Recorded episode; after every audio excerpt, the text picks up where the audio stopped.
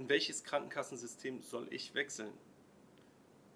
Da scheiden sich die Geister, gesetzlich oder privat. Beide haben Vor- und Nachteile und genau darum soll es in der heutigen Folge gehen. Schön, dass du dabei bist. Mein Name ist Paul Lassack und als selbstständiger Finanzexperte unterstütze ich meine Klienten und Klientinnen bei der Optimierung, Planung und Sicherung ihres Vermögens. Viel Spaß bei der heutigen Folge in deinem Finanzmanagement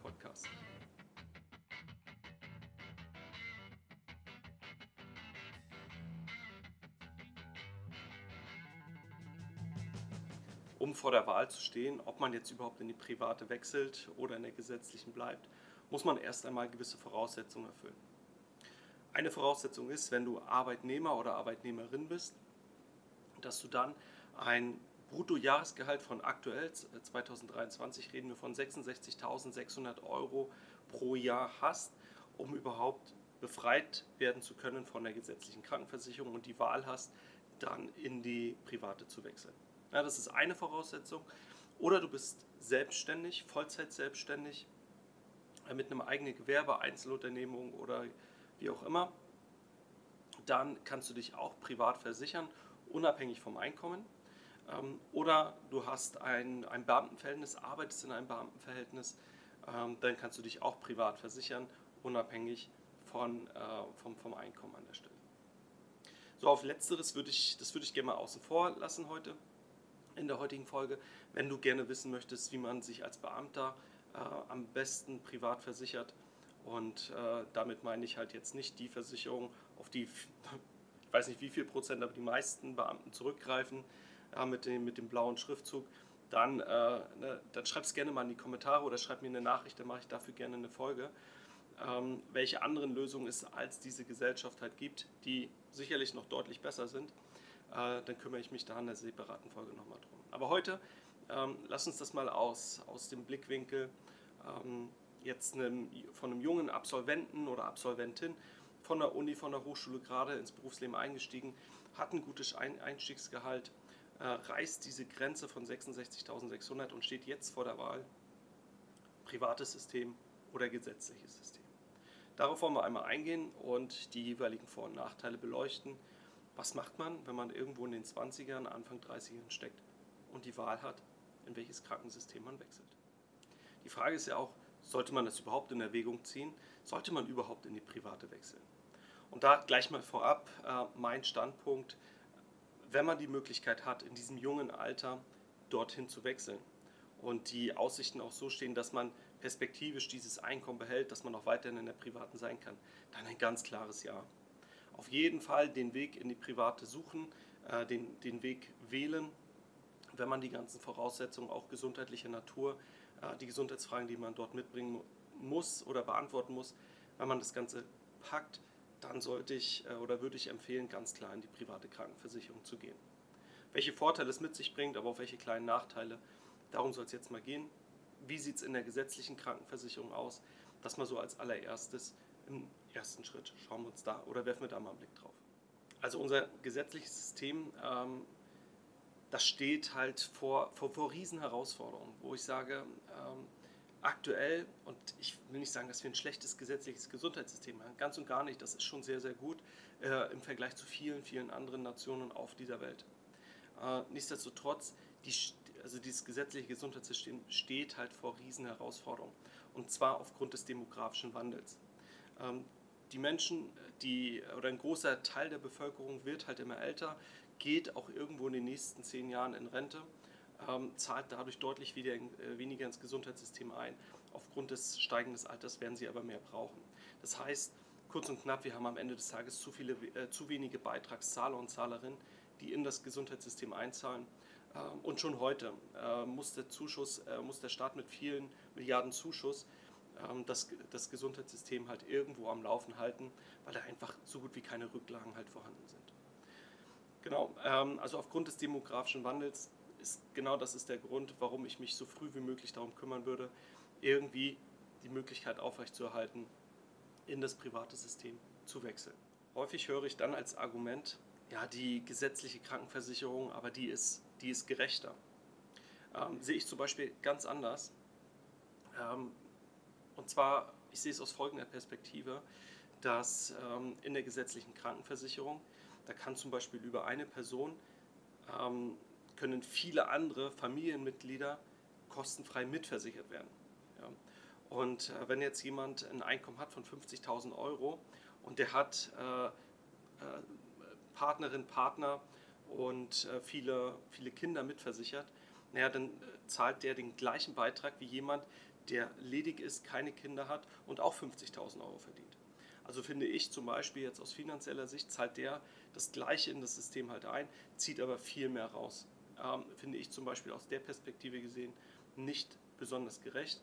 Gleichzeitig auch ähm, unabhängig vom Gesundheitszustand, ob ich jetzt Raucher bin, ähm, alkoholkrank bin, ob ich andere irgendwelche berauschende Mittel nehme, ähm, ob ich mich gesund ernähre, ob ich Sport betreibe. Ähm, all diese Punkte spielen absolut keine Rolle ähm, beim Beitrag, bei der Leistung der gesetzlichen Krankenversicherung. In der privaten ist es wiederum so, ähm, rauche ich, dann muss ich mehr Beitrag zahlen. Habe ich ein ungesundes Verhältnis zum Thema Alkohol und bin dort vielleicht schon mal in Behandlung gewesen, auch da brauche ich oder muss ich mit, mit, mehr, äh, mit mehr Beitrag rechnen, wenn ich überhaupt noch reinkomme. Oder auch aufgrund anderer Vorerkrankungen ja, muss, muss man mehr bezahlen. Jedes Familienmitglied hat seinen Eigenbeitrag. Kinder kosten irgendwo zwischen 150 und 200 Euro. Ähm, kosten, also haben die quasi ihren eigenen Vertrag.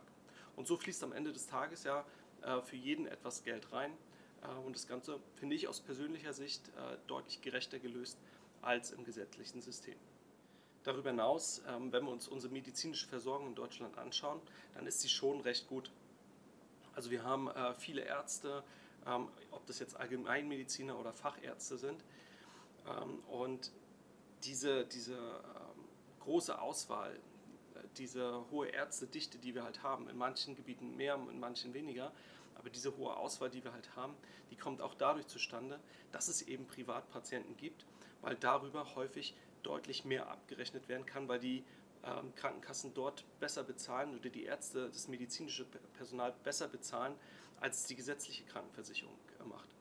Und ähm, allein dadurch, und den Kontakt habe ich zu einigen Medizinern, ähm, deren Aussage ist es, dass ein, äh, dass ein Arzt seine Praxis ähm, nur finanzieren kann, weil es eben auch Privatpatienten halt gibt. Und allein nur mit gesetzlich Krankenversicherten wäre es schier unmöglich, ähm, auch die, den Betrieb einer Praxis mit all dem Personal, mit den, all dem Equipment, äh, was dort drin vorhanden ist, überhaupt zu betreiben.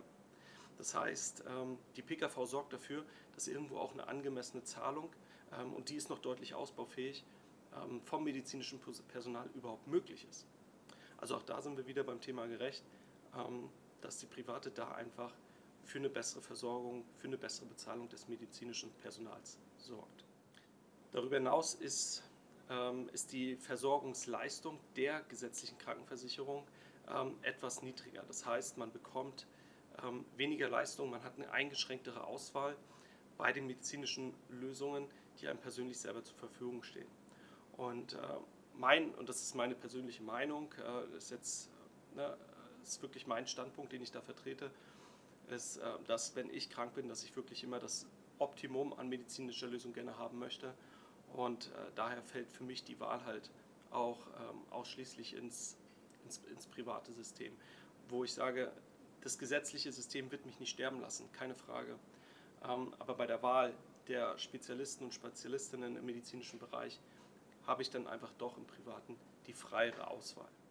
Auf eine einzelne Person, wenn man jetzt eine Person isoliert für sich betrachtet, ähm, die ein hohes Einkommen hat und diese 66.600 verdient, muss man auch ganz klar sagen, dann ist die gesetzliche Krankenversicherung einfach teurer ähm, für eine junge Person, die sich in den 20ern, Anfang der 30er befindet, als für, äh, als eine Person, die privat versichert ist. Das geht dort deutlich günstiger bei, wie gesagt, einem besseren Leistungsumfang.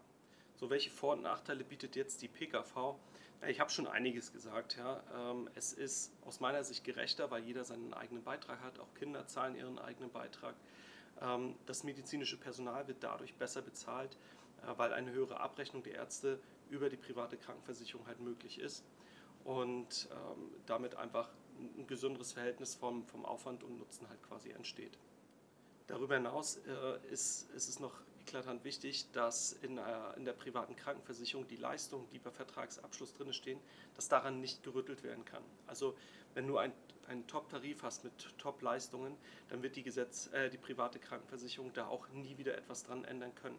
Ganz anders im gesetzlichen Gesundheitssystem, ähm, wo ein Leistungskatalog festgeschrieben ist.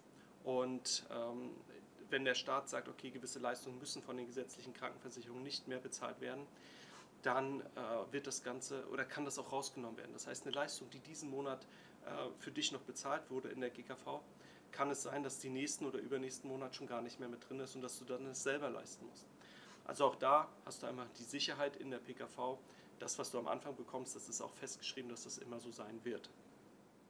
Des Weiteren noch ein wichtiger Punkt, und zwar der Beitrag für die PKV ist nicht von deinem Einkommen abhängig. In der gesetzlichen Krankenversicherung gibt es ja einen gewissen Prozentsatz, äh, der davon äh, oder der äh, von dem berechnet wird, oder anders ausgedrückt, machen wir es so, ähm, von, von deinem Einkommen wird ein gewisser Prozentsatz genommen, den du dann in die gesetzliche Krankenversicherung zahlen musst. Ja, es sind aktuell 14,6 Prozent plus der individuelle Zusatzbeitrag von, im Durchschnitt liegt er aktuell bei ca. 1,6 Prozent. Das heißt, runden wir es mal, ca. 16 Prozent von deinem Bruttoeinkommen fließen ähm, zur gesetzlichen Krankenversicherung. Davon übernimmt die Hälfte der Arbeitgeber, ja, äh, aber das tut er auch bei der PKV. Und ähm, dass äh, die, diese Grenze, an denen das festgemacht wird, die steigt jedes Jahr halt an. Und so kam es zum Beispiel in den letzten zehn Jahren, dass für die freiwilligen Versicherten, die die Wahl haben zwischen GKV und PKV, dass der Beitrag in der gesetzlichen Krankenversicherung über die letzten zehn Jahre im Durchschnitt jedes Jahr, wirklich jedes Jahr, um 3,4 Prozent gestiegen ist. Einfach weil die Grenze immer steigt äh, oder immer höher wird. Und dadurch wird die Krankenversicherung natürlich auch immer teuer. Hinzu kommt noch der Pflegepflichtbeitrag, sodass man aktuell auf über 1000 Euro Beitrag ähm, als, als versicherte Person in der GKV zahlt. Das geht äh, in, der, in der privaten deutlich günstiger. Und wenn man sich mal wirklich alle Tarife über viele verschiedene Versicherungen äh, anschaut, dann ist da der Beitrag über die letzten zehn Jahre lediglich um 2,8 Prozent jedes Jahr im Durchschnitt gestiegen. Es gibt auch Tarife, da ist die, war die Steigerung lediglich bei 0,9, 0,9 Prozent, 1 Prozent, also nochmal deutlich geringer, äh, geringer als in der gesetzlichen Krankenversicherung. Dann schon erwähnt, äh, in der privaten Krankenversicherung, da kann ich mir aussuchen, von wem ich mich behandeln lassen möchte. Spezialist in einem bestimmten Bereich. Ich kann auf die Experten zurückgreifen und habe damit einfach eine medizinisch bessere Versorgung. Weil wenn ich, ganz ehrlich, ganz ehrlich, wenn ich es mir aussuchen kann, ähm, und das ist nicht despektierlich gemeint, ob ich den Assistenzarzt, der eine, über, äh, eine Operation schon zweimal durchgeführt hat oder eine Behandlung äh, und die Wahl habe zwischen ähm, einem Spezialisten, der diese Operation 50, 100 Mal pro Jahr macht, naja, meine Gesundheit ist mir wichtig, dann wähle ich doch den Spezialisten. Und die Wahl habe ich halt, wenn ich privat krankenversichert bin, wenn ich das möchte. Auf das Thema Beitrag bin ich schon eingegangen. Äh, wenn man sich alleine als Person isoliert von allen anderen betrachtet, dann ist die PKV auch ein bisschen günstiger. Teurer wird es, das muss man ganz klar sagen, wenn man jetzt mehr als zwei Kinder hat, ähm, weil da schlägt jedes Kind nochmal mit 150 bis 200 Euro zu Buche. Ähm, davon nimmt auch der Arbeitgeber einen gewissen Anteil, bis man zumindest die Grenze erreicht hat, den die äh, gesetzliche Krankenversicherung auch kostet. Dann kann es temporär, temporär äh, auch teurer werden. Aber auch da, das ist ja zeitlich begrenzt. Deine Kinder werden ja nicht ewig ähm, mitversichert sein über den Kindertarif. Das ist ja ein begrenzten Zeitraum. Den Großteil der Zeit wirst du alleine deinen Beitrag zahlen und da ist es dann halt deutlich günstiger.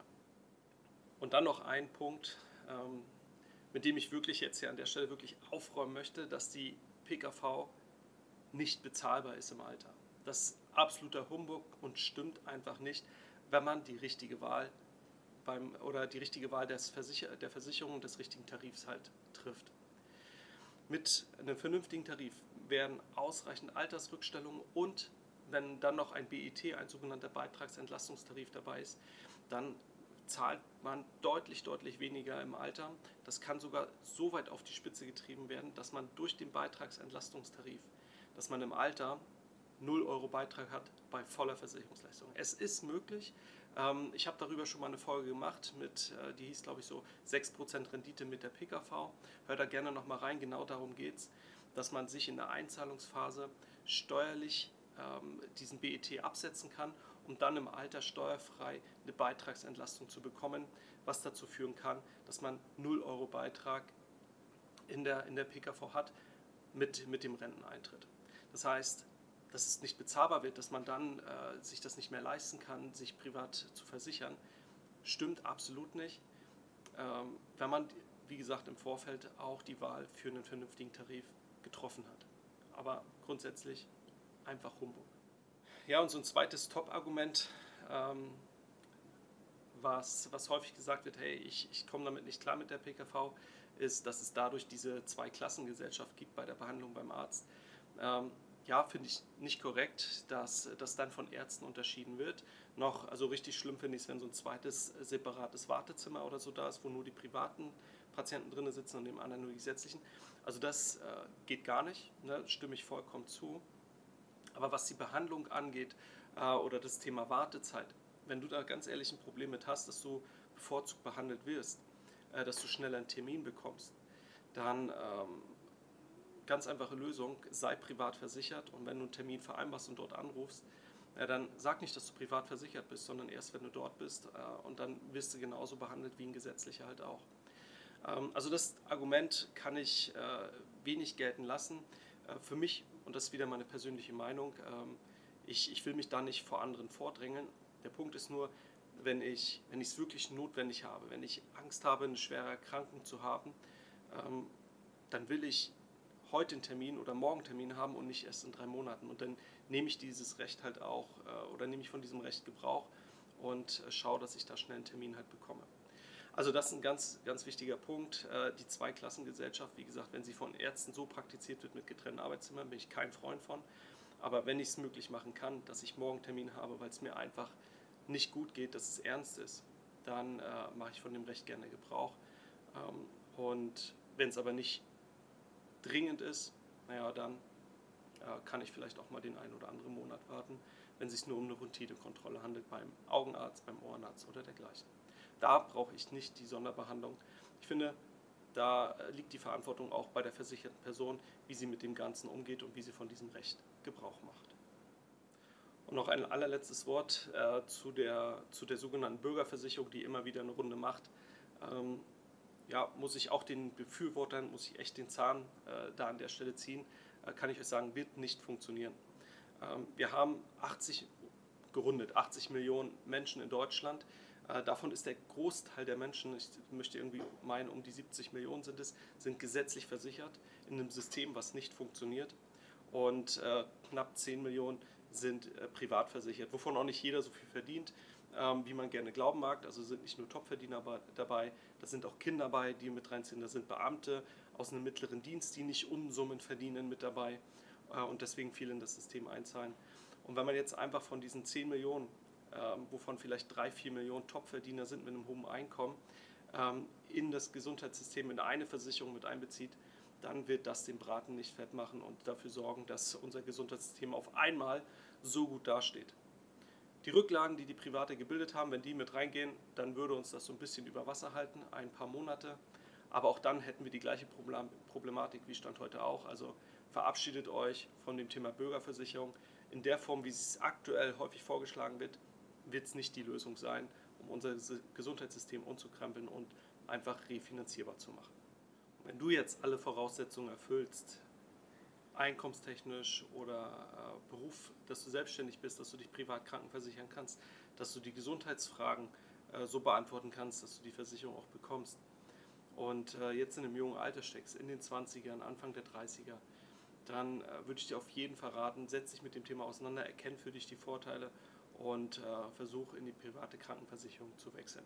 Wenn du Hilfe brauchst, äh, um bei diesem ganzen Tarifdschungel im Bereich der privaten Krankenversicherung den Durchblick Durchblick zu bekommen, zu gucken, wo bist du denn jetzt, aber auch zukünftig bestmöglich versichert und aufgehoben, dann äh, setz dich mit einem kompetenten Berater, kompetente Beraterin oder mit mir gerne in Verbindung. Äh, wir schauen, was ist, was ist für dich eine gute Lösung und werden die dann für dich am Ende des Tages auch finden. Und wenn du jetzt Fragen hast oder ein Thema hast, worüber ich mal demnächst eine, eine Folge machen soll oder worüber ich mal reden soll, dann schreib mir gerne eine Mail an podcast.paulasack.de oder äh, geh auf meine Webseite paulasack.de und nutze dort das Kontaktformular und schreib mir, was dein Anliegen ist. Bis dahin wünsche ich dir eine gute Zeit, bleib gesund, pass auf dich auf, dein Paul.